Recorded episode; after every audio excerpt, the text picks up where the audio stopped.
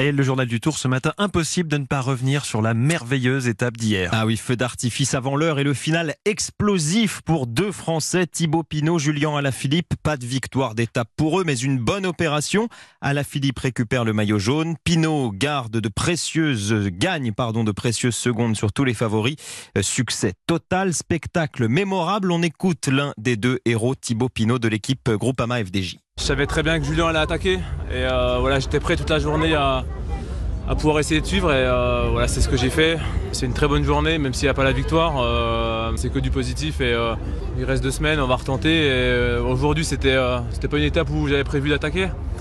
Donc, donc voilà, moi je suis content de ma journée. Je suis à mon niveau de l'an dernier en fin de saison, donc voilà, j'ai réussi mon, ma préparation et c'est pour ça que, je suis confiant pour la suite et Maintenant, on va, on, va, euh, on va avancer sur le tour. Il reste deux semaines. Euh, voilà, je suis content d'être troisième. On m'aurait dit ça il y a une semaine. J'aurais signé tout de suite. Donc, euh, voilà, c'est du bonus pour l'instant. Et cette huitième étape, c'est le Belge Thomas de Gent qui l'a emporté, lui qui était parti très tôt en échappée avec d'autres coureurs et qui a su résister jusqu'au bout. Un mot également d'un autre favori qui, lui, n'a pas eu de chance. Et le Britannique Geraint Thomas a chuté sur la fin d'étape avant de finalement rallier l'arrivée avec l'essentiel des favoris. Il a quand même perdu quelques plumes, mais pas d'inquiétude pour autant, dit Nicolas Portal, directeur sportif de l'équipe Ineos.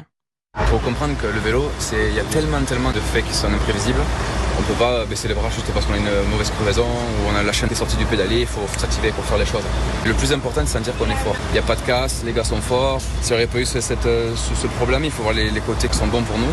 On avait quasi toute l'équipe en fait, excepté lui. Donc euh, on aurait été en, force dans ce genre d'étape et ça montre qu'on a un bon collectif.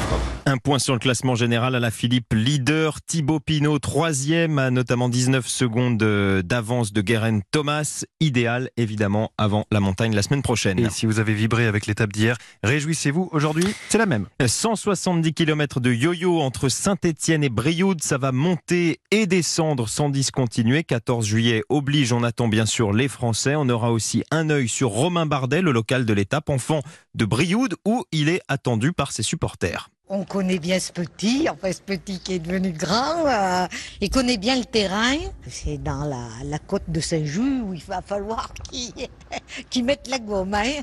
On sent vraiment qu'il y a un engouement. Ça va être la ferveur, hein. la ferveur populaire. On espère que la, victoire sera au bout pour lui. C'est un combattant, on on n'est pas trop inquiet. Saint-Étienne-Brioude, c'est donc euh, l'étape du jour, la neuvième à suivre en fil rouge sur Europe 1. Merci beaucoup, c'était le journal du Tour de Simon Rubin et d'Adrien Beck.